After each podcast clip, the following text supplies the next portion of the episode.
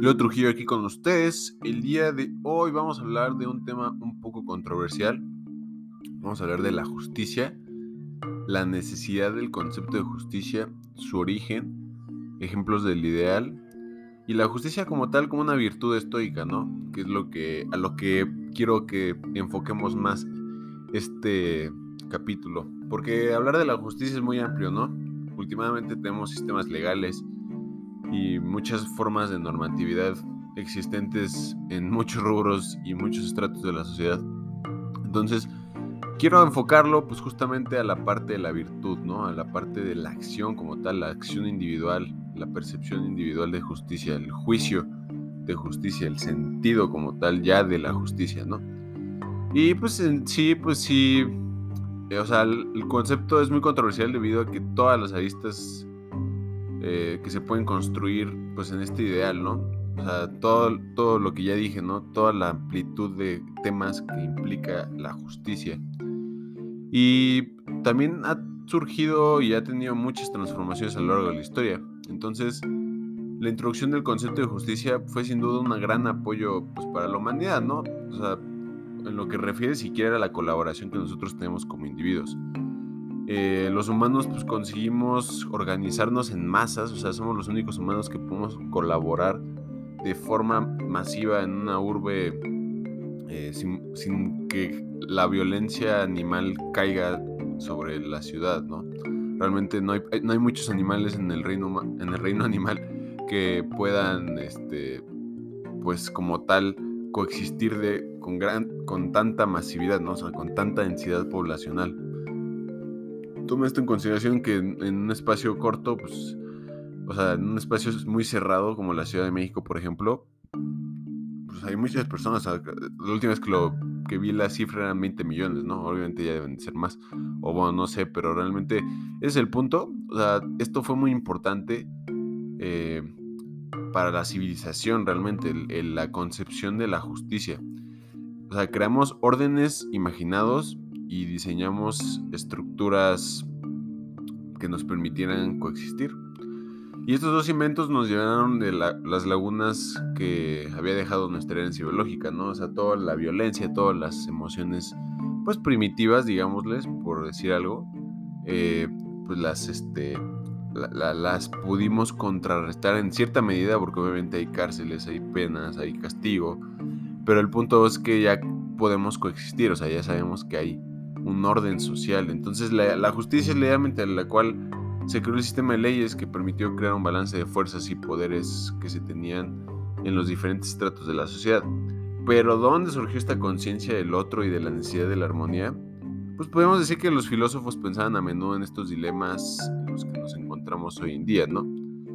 Como tal, eh, de lo que quiero hablar, o de las próximas cosas de las que hablaré, pues justamente será pues un análisis de, lo que es la justicia, de, la idea de la justicia, de cuándo es prudente realmente el castigo, cuándo no es prudente, qué es lo que entendemos por justicia, cómo está estructurado nuestro sentido de justicia.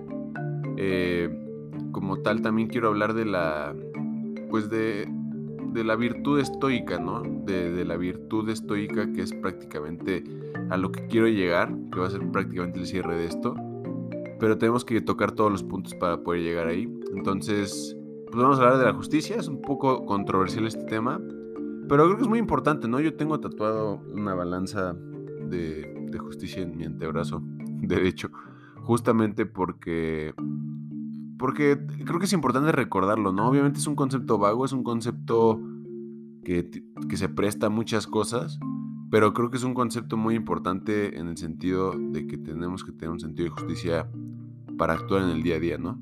Y, realmente tener la capacidad de actuar incluso de, de, forma en la que estemos poniendo como idea la justicia, ¿no? Realmente sin hipocresías ni nada, o sea, realmente ser justos, pero obviamente, ¿qué es ser justos? Pues empecemos.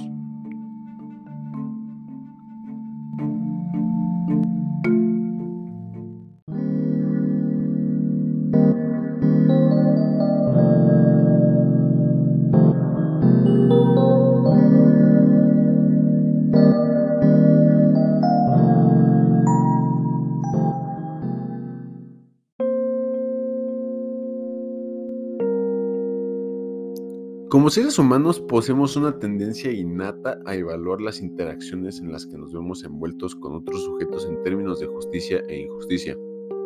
No parece ser algo demasiado controversial ni que requiera demostraciones demasiado elaboradas. Gran parte de nuestras interacciones intersubjetivas, digamos, se hallan mediadas por una evaluación la mayor parte de las veces espontánea e inconsciente respecto de si los distintos actores involucrados, incluidos nosotros mismos y de manera prioritaria, han recibido un trato justo o si han sido víctimas de una injusticia, ya sea en términos económicos, profesionales, morales o meramente de reputación o imagen pública. Tampoco parece arriesgado afirmar que esta tendencia, este sentido de justicia, puede con más frecuencia de la que quizás nos damos cuenta conducirnos a situaciones específicas que probablemente, pues en retrospectiva deberíamos evitar, o peor aún, actitudes crónicas en nuestra vida de las que probablemente desearíamos deshacernos. Las fuentes que se han preservado del estoicismo imperial evidencian que los estoicos de dicho periodo, fundamentalmente Séneca y Epícteto, tuvieron plena conciencia de ello. Me refiero a situaciones y actitudes indeseables a las que puede conduciendo a nuestro sentido de justicia y que consideraron necesario abordar el problema pues como tal una perspectiva explícitamente terapéutica. ¿Y cuál era el objetivo como tal de esa terapia, entre comillas? Pues en principio conducía al individuo a una reconsideración de las razones que lo han llevado a calificar una determinada acción como injusta. En una segunda instancia, exhortarlo, eh, en caso de que las razones de dicha evaluación fueran inatendibles, a abandonar o al menos poner temporalmente en suspenso la justicia, la, la segunda instancia que interviene en el sentido de justicia, a saber, el presupuesto que la injusticia cometida deba ser corregida. O sea, el segundo, la segunda instancia es prácticamente poner suspensión al hecho de castigar la injusticia, ¿no? Poner suspensión justamente pues para poder evaluar de manera objetiva cuál es la gravedad del castigo que debe tenerse. Entonces, pues con todo esto surge mucho el tema de pues qué es cómo está estructurado el sentido de justicia, ¿no? Esa es como la duda. Y el modelo específico que propusieron los estoicos para evitar las instancias sucesivas que componen la acción humana es tan célebre como controversial. Porque de acuerdo a los estoicos, pues, toda acción está compuesta por tres instancias claramente distinguibles. O siquiera al menos en la teoría. La una es la impresión o la fantasía. Así, así le llaman. Y se hace presente al alma. La segunda es el alma la rechaza confirma o suspende el asentimiento. Y la tercera se produce un impulso en el alma que, en caso de no encontrar obstáculo alguno, se traduce en una acción propiamente dicha. El elemento fuertemente intelectualista de este modelo se hace evidente en las dos primeras instancias. La impresión que se hace presente al alma es, al menos en el caso de los seres humanos, una impresión racional, es decir, una impresión con contenido proposicional ante la que el alma puede en segunda instancia otorgar o negar asentimiento, o alternativamente, suspender el asentimiento cuando considera que no existen suficientes elementos para determinar si la impresión es verdadera o no. En el plano específico que me interesa analizar eh, como tal, o siquiera que hice la investigación de, es la consecuencia fundamental que se sigue de esto, de como tal lo que ocurre de nuestro juicio en donde nos vemos conducidos a pues, explicar fenómenos vinculados con la percepción de una injusticia, indignación, ira, castigo, eh, venganza, etcétera, ¿no? Fenómenos que revelan eh, pues un siguiente patrón, o sea, que es un sujeto realiza una determinada acción, yo interpreto que dicha acción representa una ofensa a otro individuo, sea este último yo mismo o un tercero, Considero que dicha ofensa o transgresión o injuria debe ser castigada. El énfasis con el que los estoicos insistieron sobre la necesidad de comprender claramente esta secuencia radica en las consecuencias negativas que se derivan de la misma. En la medida en que todo fenómeno anímico vinculado a la percepción e injusticia se haya compuesto por dos instancias sucesivas de evaluación racional de un determinado estado de las cosas. Dicho fenómeno es, es pasible de ser modificado por vía racional, por supuesto, permitiendo que en un futuro más o menos inmediato yo pueda reaccionar de una forma inmediata frente a un escenario similar al que en este caso me produjo la indignación la sensación de venganza, etc. sensaciones, ¿no? Como en tantos otros ámbitos de reflexión ética, el intelectualismo representa en este caso la base sobre la cual se construye pues estrictamente de, forma cognitiva la terapia, ¿no? O sea, realmente es como el fundamento. Entonces, ahora bien, o sea, ¿por qué querrían los estoicos exhortarnos a dar a no dar rienda suelta a nuestro sentido de justicia, a nuestra innata sensibilidad, sensibilidad ante lo que consideramos como una injusticia? Pues es difícil negar, después de todo, que nuestro particular sentido de justicia es lo que nos distingue del resto de los animales. Y sobre esto hemos pues, dicho justamente en la introducción de este, pues, este podcast, ¿no? Realmente lo que nos hizo como tal llegar a una cúspide de civilización eh, en cuanto a, a, lo que pudimos lograr en colaboración con otros seres humanos y comparativa a lo que otros animales en el reino animal pues han logrado para colaborar, que no han sido más de 50 personas, más de 50 simios, si mal no tengo como el dato. Y ese es hecho, o sea, es lo que nos separa, o sea, esta, esta idea de justicia esta idea de, lo que es justo, de esa conciencia del otro, de esa conciencia de la armonía, pues es justamente lo que hace que, que, podamos coexistir, ¿no?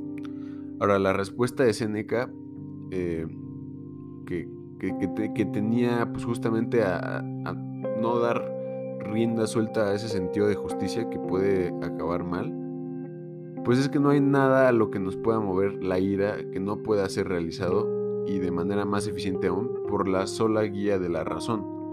O sea, suponer que la ira o el deseo de venganza pueden ser ayudantes efectivos eh, en una situación cualquiera es ignorar que en tanto pasiones ni la ira ni el deseo de venganza pueden ser controladas y una vez que las hemos, o sea, una vez que hemos dejado que estén sueltas, son ellas las que determinan el curso de nuestras acciones, lo cual es algo pues un tanto peligroso, ¿no? Eh, en cuanto a, a, un punto que pudiéramos tocar también es que la posición de cada uno de los estoicos del periodo romano es compleja y no puede ser definida en términos sencillos. Epicteto parecía ser el estoico menos impresionado por las virtudes del estado de ley, exhortándonos por momentos a ignorar por completo las consecuencias sociales y legales que poseen las acciones realizadas por otro individuo. Seneca anticipa que por momentos, una actitud similar pero de modo simultáneo aboga en numerosas ocasiones por el sostenimiento del castigo y aún de la tortura física ante las infracciones a la norma. Marco Aurelio, por su parte, asume que una actitud marcadamente paternalista ante la conducta de otros se debe tener, exhortándonos a desviar la mirada respecto del crimen y adoptar una actitud de tolerancia y compasión ante los errores del otro. No obstante, independientemente de estas variaciones, existe un elemento en común en las posiciones de todos los pensadores y es, pues es clara, es la clara conciencia respecto de ciertos aspectos marcadamente negativos que pueden derivarse en nuestro sentido de justicia, aspectos que pueden obstaculizar incluso nuestro acceso a una buena vida, a la eudamonía, ¿no? Que es justamente un punto estoico que buscan, ¿no? si bien Epicteto y Marco Aurelio pues incorporan eh, pues frecuentemente sus exhortaciones a la tolerancia y la necesidad de suspender las demandas de nuestro sentido de justicia, es Seneca quien percibe el problema con más claridad y comprende la necesidad y urgencia de una terapia que pueda mantenernos a salvo de situaciones a las que nuestro sentido de justicia puede conducirnos cuando le permitimos tomar las riendas de forma absoluta. Y pues prácticamente eh, las dos instancias que componen el proyecto pues, de Seneca eh, podemos decir que representan el objetivo del tratado filosófico sobre la ira que consiste en deconstruir la dinámica interna de la ira, poniendo el énfasis en las consecuencias tanto privadas como públicas de la misma. Y por su parte, el objetivo de Media, que es otro, otro punto que él maneja en su filosofía, es consiste en mostrar un nivel de detalle desgarrador y salvaje, en detalle como tal ese ese aspecto desgarrador y salvaje de las consecuencias que se siguen cuando nosotros dejamos que la ira, el deseo de castigo, el deseo de venganza, eh, den rienda suelta y podamos eh, apreciar de, pues, de, forma negativa las consecuencias que, que, han traído a nosotros, ¿no? Entonces, pues con todo esto, pues, sí surge justamente la reflexión, ¿no? O sea, realmente como tal, ¿qué es la justicia? ¿Qué es ese sentido de justicia que los estoicos pues buscan o han tratado de, crear una esencia mediante la cual podamos actuar de forma íntegra, moral y ética, ¿no? O sea, ¿cuándo debemos castigar? ¿Cuándo debemos ser este, tolerantes? ¿Cuándo debemos ser pasivos? ¿Cuándo debemos ser activos? Y cuándo incluso me atrevería a decir que pues debemos de, de extender un poco la normatividad de lo, de lo que se considera eh, bueno a, lo malo para poder combatir el mal, porque el mal es una realidad existencial, o sea, sí, o sea, realmente es un, mal, un mal existencial, o sea, hay gente que realmente solamente le gusta ver el mundo arder y cuando te encuentras con ese tipo de personas, pues tienes que tener este criterio muy claro, ¿no? O sea, tienes que tener este criterio de justicia bastante, tienes que tener un sentido de justicia muy fuerte para poder eh, no dejar que te arrastre a su nivel, porque pues últimamente no te quieres convertir en la maldad, ¿sabes? O sea, realmente tienes que aprender a combatir la maldad sin convertirte en la maldad. Entonces, como tal, pues ya entrando a este aspecto hay dos como vertientes en cuanto a la reflexión del sentido de la justicia que son claras. Y la, primera sería que, ah, pues se ha cometido una injusticia, ¿no? O sea, esas son como la, es como la parte, ¿no? Que nosotros vemos. O sea, son como estas dos vertientes eh, que podemos ver en nuestra vida cotidiana o en la vida social. Y haciendo un lado eh, los estados pasionales como la ira, una vez que la misma se ha desencadenado plenamente, la base psicológica estoica lleva a los estoicos a dar por supuesto que una vez que el sujeto toma conciencia de que lo que hasta el momento había percibido como una injuria no es en realidad tal, sino que es un acto correcto, la, la percepción de injusticia debería desvanecerse inmediatamente y con ello el reclamo de castigo. El camino más obvio que podemos pensar para llegar a la conclusión de que una acción determinada no constituye en realidad una injuria eh, consiste en pensar las posibilidades, las, las posibles condiciones exculpatorias, ¿no? O cuanto menos, pues, que puedan atenuar el efecto de lo que rodea el acto. Por ejemplo, en, en el sistema legal, pues, si un menor de edad comete un crimen, se le da esa prórroga de que es inocente y no sabe lo que está haciendo, ¿no? Independientemente del acto. Entonces, en este aspecto, sí nos invitan los estoicos en cuanto, a, en cuanto al punto en el que se ha cometido una injusticia, en analizar pues, detalladamente cuál ha sido la injusticia que se ha cometido, cuáles son las condiciones, el contexto en el cual se ha cometido la injusticia. Y ya conforme a eso podemos emitir un juicio, ¿no? Es tomar todas las variables en consideración para poder evaluar correctamente ese juicio de injusticia o la ilusión del juicio de injusticia. Entonces, aquí tenemos, pues, digo, un fragmento, o varios fragmentos, voy a leerles eh, relativo a este tema del bien y el mal, y lo justo y lo injusto, tres fragmentos, uno de Pícteto, uno de Séneca y uno de Marco Aurelio, y pues vamos a ver, eh, vamos, a, vamos a analizarlos, ¿no? Y el primero es de Pícteto, de sus discursos. Dice, ¿por qué no nos enfurecemos con el vulgo? Andan equivocados respecto a los bienes y los males. Por tanto, muéstrales su equivocación y verás que se apartan de sus errores. Pero mientras no lo vean, no tiene nada más importante que su propio parecer. Entonces, no habría que matar al ladrón este y al adultero aquel. De ningún modo. Que, es, que eso viene a ser más bien a ese que anda perdido y equivocado sobre lo más importante, y ciego no de la vista que distingue lo blanco de lo negro, sino de entendimiento que distingue los bienes y los males. ¿No hay que matarlo? Si llegas a decirlo así, te darás cuenta de cuán inhumano es lo que dices. Y pues eso es lo que dice Pícteto. Pícteto se me hace muy interesante porque él era un esclavo, ¿no? Él era, él era un esclavo. Entonces, que él tenga estos pensamientos se me hizo muy, muy grande, o sea, es grandeza humana, ¿no? Realmente era un esclavo. no era este, digo, no era una persona privilegiada, entonces sí, digamos que tenía estos pensamientos a flote y él actuaba de acuerdo a su conciencia, ¿no? Y trataba de educarse lo más posible en la medida en la que se permitiera su condición. Entonces, es interesante, o sea, se me hace interesante esto, es educar sobre la injusticia, ¿no? Es el punto que quiere dar. Luego, el punto de Seneca es que no se encolerizará el sabio con, lo que con, lo que con los que cometen faltas, porque sabe que nadie nace sabio, sino que se hace. Sabe que en cada generación surgen poquísimos sabios porque tiene muy estudiada la condición humana y nadie cuerdo se encoleriza con la naturaleza. En efecto, eh, y si pretendieran extrañarse de que no pendan frutos de los matorrales silvestres, de modo que el sabio, sereno y justo con los defectos, no enemigo sino corrector de todos los que cometen faltas, estudiará todo esto con tan buena disposición como el médico a sus enfermos.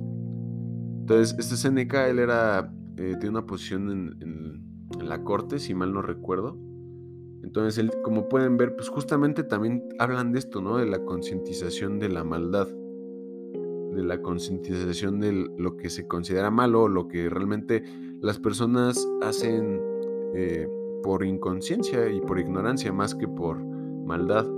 Aunque hay un grado de maldad que sí existe, o sea, hay un grado de maldad que los estoicos sí lo hablan en sus escritos, que es maldad intencionada, o sea, es maldad que ya está premeditada y está orientada para generar un efecto en la realidad, para poder eh, dañar o afectar a un individuo. Entonces eso también es importante esa distinción, ¿no? Saber distinguir justamente cuando es maldad pura, cuando es maldad realmente intencionada o cuando es maldad, cuando es ignorancia y, pues, inocencia disfrazada de maldad, ¿no? Creo que es un punto muy importante. Y saber distinguir cuando la maldad se, está tratando de hacer como el, o sea, se hace el disfraz de la inocencia, también es un punto de la justicia que no voy a tocar ahorita porque realmente, o sea, hablar de la maldad como tal lo que genera la maldad en las personas es muy complejo. Este, pero sí lo tocaremos después, yo creo, porque es un tema que creo que es muy complejo de hablar, pero muy importante porque pues sí, sí hay, o sea, sí hay gente que es malvada, sí hay gente que trata de buscar afectar a los demás y que trata de que no se den cuenta que es esa persona, ¿no? O que trata de que, o sea, cree que no se van a dar cuenta más bien. Y entonces, este, pues ese punto, ¿no? El tercer punto de Marco Aurelio es que cada vez que alguien comete una falta contra ti, medita al punto qué concepto del mal o del bien tenía al cometer dicha falta, porque una vez que hayas examinado eso tendrás compasión de él y te sorprenderás ni te irritarás contra él, ya que comprenderás que tú también el mismo concepto del bien eh, u otro similar lo has malinterpretado. En consecuencia, es preciso que le perdones, pero pero aun si no llegas a compartir su concepto del bien y del mal, serás fácilmente benévolo con su extravío. Entonces, como podemos ver, aquí hablan justamente de como estrategias para poder pues ver bien qué es lo que es bueno y qué es lo que es malo. O sea, hacer esa distinción clara de pues de justamente de, de cuando algo es malo, cuando algo es bueno, cuando cuando realmente eh, podemos ver eh, que la persona está haciendo algo de forma inocente o cuando lo está haciendo de forma intencionada y, se necesita generar un castigo, ¿no? Aunque realmente esta estrategia sí propone el perdón como principal fuente de, justicia, ¿no? Eh, como tal, pues digo, sí, aquí pudimos ver pues el aspecto de qué tomar en consideración cuando se ha generado una injusticia, cuando tú emites el juicio de que algo no es justo. Que es pues, tomar en consideración todo, ¿no? El contexto, la persona, eh, tratar de incluso educar a la persona, tratar de concientizarla. Eh, muchas veces a estas personas que cometen actos que se pueden juzgar como malos, una vez que les dices, eh, Digo, muchos de ellos sí lo hacen intencionalmente, pero una vez que les dices, pues lo cambian, ¿no? O sea, realmente sí, no es como algo que estén buscando hacer de manera negativa, simplemente pues, lo, lo cambian y ya es algo que sucede, ¿no? Luego, la injusticia debe ser castigada. Este es como el segundo supuesto que, íbamos, que vamos a analizar. Eh, y bueno, como tal, aquí hay dos estrategias que comparten. Eh, como núcleo el hecho de que en lugar de exhortarnos a cuestionar el presupuesto de que alguien ha cometido una injusticia, nos exhortan a reflexionar sobre la posible conveniencia de dejar dicha injusticia sin castigo o amonestación. Y es justamente lo que hablábamos, ¿no? O sea, una cosa es el perdón de la pasada, de cuando algo se, considera injusto, saber cuándo realmente pues, es importante perdonar y, concientizar incluso a la persona, educarla. Pero está, está esta otra vertiente, ¿no? De cuando la injusticia realmente debe ser castigada. O ese es el presupuesto que vamos a ver. Lo cual se me hace muy interesante porque realmente el castigo como tal es un concepto también muy humano, ¿no? Atañido, a nuestra condición de, animales que, que tratan de, de generarse en sí mismos una sensación de superioridad moral y tratan de transmitirla a los demás, ¿no? Entonces, las dos estrategias, pues justamente es eso, o sea, ¿qué de, qué depende cuando vas a castigar a alguien? O sea, ¿de qué depende cuando tú tienes que tomar la acción conscientemente de no dejar que esa injusticia se vaya libre? Entonces, hay dos fragmentos, o sea, sí que hay como dos perspectivas aquí de Marco Aurelio y de Séneca, que los dos son de Séneca y están en su libro de, de ira, o sea, literalmente Séneca tiene un tratado de la ira, y dice, nunca dejará el sabio de airarse si empieza una sola vez. Todo está lleno de crímenes y de vicios. Se comete más de lo que se puede remediar con la represión. De hecho, se compite en una inmensa competición de maldad. Para no airarte con cada uno, hay que perdonar a todo mundo, hay que conceder el indulto al género humano. ¿Qué acaba con la ira del sabio? La multitud de los que cometen errores. Comprende que injusto y también peligroso es airarse con un vicio universal. Y como tal, esos son los fragmentos. En vista de, ello, en lugar de airarnos o exigir que las ofensas o injurias sean castigadas, es a lo que se refiere, lo conveniente desde el punto de vista de nuestra propia eudamonía, que es este concepto de la buena vida, que puede que algunos de ustedes ya lo hayan oído, es dejar pasar la ofensa o mejor aún reemplazarla por otras actitudes posibles, entre las cuales incluyen cuando menos el perdón, la compasión o aún incluso o sea, la amistad, ¿no? Entonces aquí encontramos quizás el punto de mayor tensión dentro del conjunto de estrategias estoicas en la medida en que se está requiriendo de nosotros eh, pues que desatendamos por completo las demandas de nuestro sentido de justicia, aun cuando nuestra sospecha de que ha cometido una injusticia correcta, posibilidad que el primer conjunto de estrategias rechazaba, eh, pues, eh, taxativamente, ¿no? O sea, realmente tajantemente. En este caso, ya no se trata de negar que haya habido una injusticia, sino de conminorarnos a ignorarla, es decir, de abandonar la perspectiva de lo que consideramos justo y adoptar una perspectiva de lo conveniente, tanto nosotros, tanto para nosotros como para nuestra sociedad desde el punto de vista de la buena vida.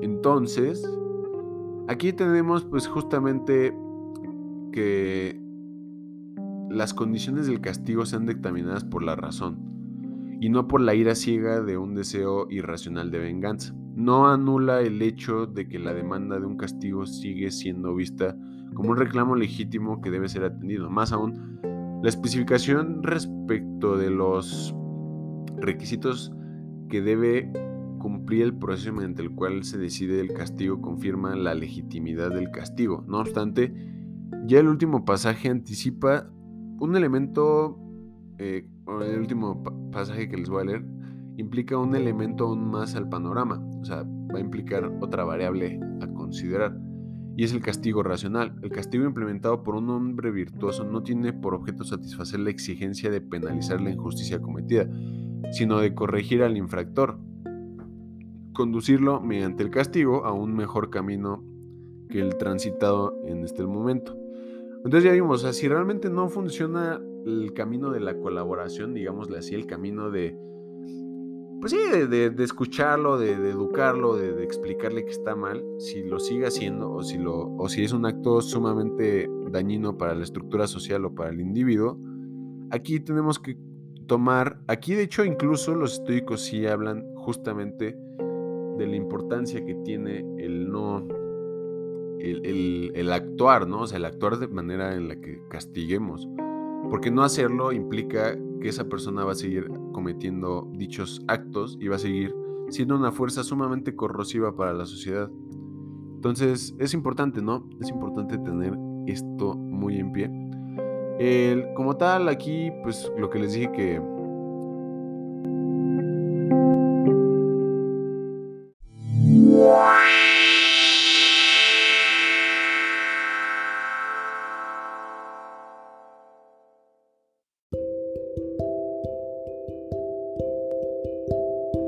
Y como tal, antes de hablar de la justicia como virtud estoica, me gustaría hablar de las cuatro virtudes estoicas de manera muy general y haciendo énfasis en la importancia que tiene la justicia dentro de las cuatro virtudes estoicas.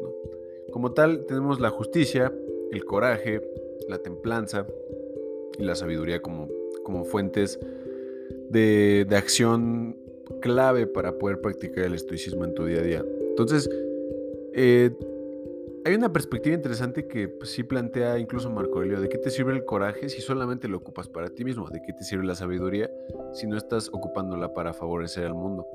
¿Y de qué te sirve la templanza si estás ignorando completamente las emociones incómodas que llegan a sentir tus semejantes? O cosas que tengan que ver con empatía, ¿no? Si estás bloqueando tu empatía para tu propio beneficio, realmente no es lo que buscamos. Por ende, la justicia surge como una fuente para las demás virtudes si quieres practicar el estoicismo. No necesariamente fuera de esta doctrina, de esta forma de pensamiento, no necesariamente es así, pero como tal, eh, sí influye, ¿no? Sí, sí, surgen a través de la justicia. Entonces, eh, estas virtudes estoicas cardinales eh, palidecen en comparación siquiera con los estoicos y con la doctrina estoica que era hacer lo correcto, ¿no?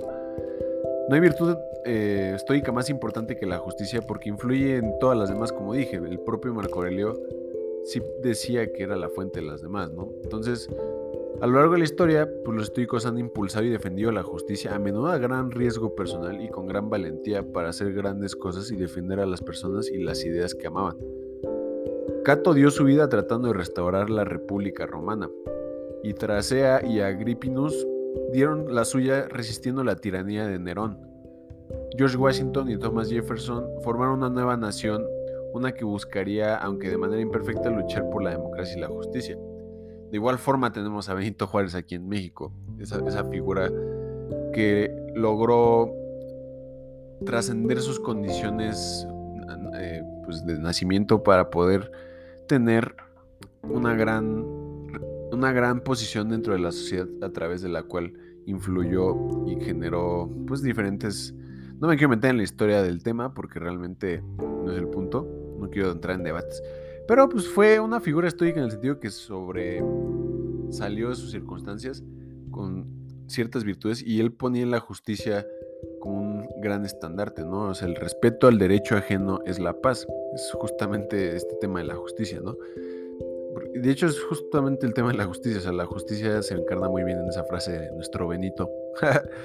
y bueno, innumerables otros activistas y políticos se han vuelto hacia el estoicismo para protegerse contra la dificultad de luchar por ideales que importan.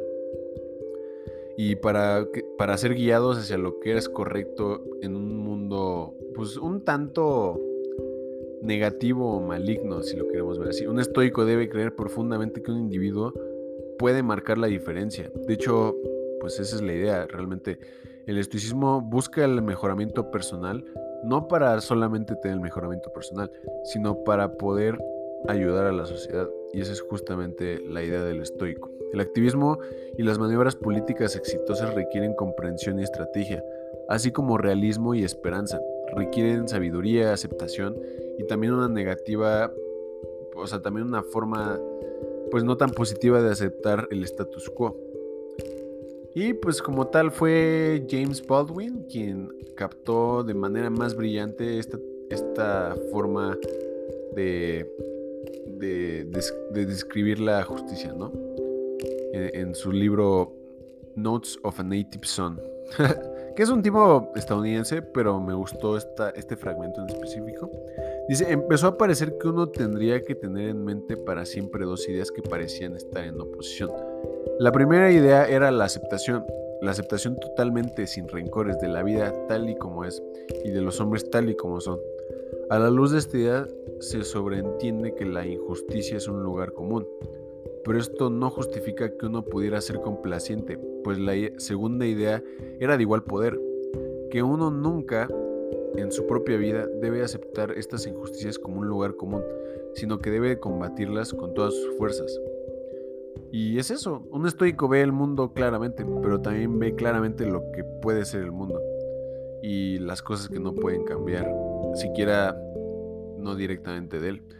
Y luego pues, son lo suficientemente valientes y estratégicos para ayudar a hacer este ideal del mundo realidad. Y se apoyan a través de esas cuatro virtudes estoicas. Y esa es la idea, la idea del estoicismo es justamente poder brindarte herramientas mentales para poder navegar una realidad compleja. Y la justicia, la justicia estoica, es muy importante porque todo el tiempo estamos en dilemas morales, tenemos que aceptar situaciones que no podemos controlar, tenemos que controlar nuestras emociones. Y ya con todo lo que les platiqué, la forma en la cual nosotros no podemos castigar las injusticias si viene desde un punto colérico o un punto emocional. Se tiene que castigar con la razón, no con las emociones, porque eso es lo que genera últimamente la corrosión de la estructura social que la misma idea de justicia ha generado en la sociedad misma, ¿no? Entonces, eso sería todo por el podcast de hoy. Espero les haya gustado, espero no haber confundido un poco eh, con las ideas que estaba transmitiendo acerca de la justicia. Se me hace un tema muy interesante, un tema un tanto no explorado, eh, siquiera de forma tan recurrente, pero creo que importante en estos días en específico, eh, más en la situación global que nos encontramos, ¿no? No hay tanta controversia y tensiones geopolíticas y políticas y, y así. Leo Trujillo se despide aquí. No olviden seguirme en todas mis redes sociales.